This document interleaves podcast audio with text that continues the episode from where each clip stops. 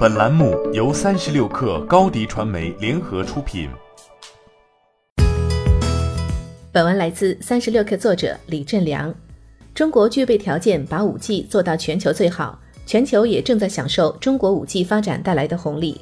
在首届世界五 G 大会上，华为轮值董事长徐直军表达了上述观点：要把五 G 产业做到全球领先，需要政策、基础建设、行业、终端用户各方面的通力配合。徐直军认为，中国在这些方面均具备较好的条件。在基础建设层面，中国拥有物理站址数量三百万家，占全球百分之四十六。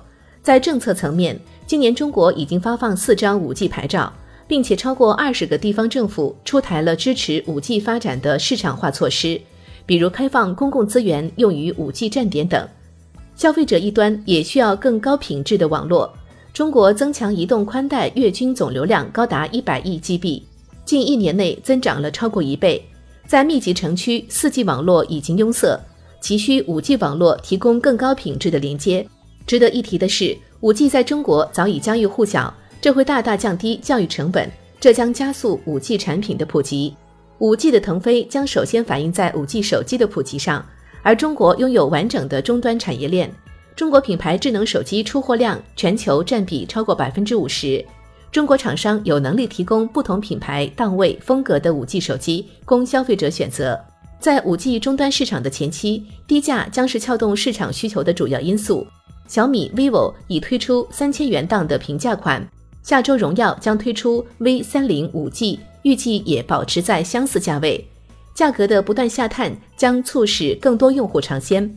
目前，五 G 手机出货量虽然不大，按照 IDC 数据，三季度整个中国市场的五 G 手机出货量仅有四十八点五万台，但其增速却十分惊人。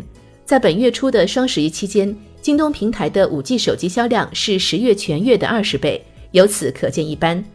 徐志军认为，随着中国五 G 快速的发展，不仅是中国，全球诸多产业链也将受惠其中。中国五 G 的发展首先会带动终端的发展。二零二零年将会迎来五 G 换机潮，仅中国市场五 G 用户预计就超过两亿。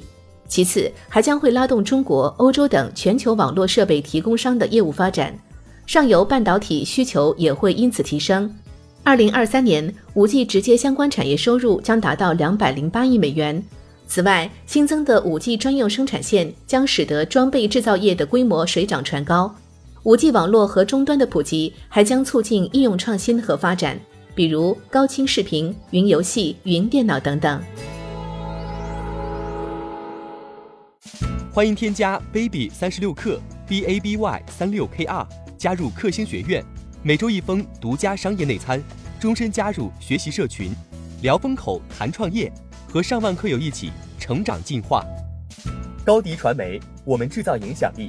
商务合作。请关注新浪微博高迪传媒。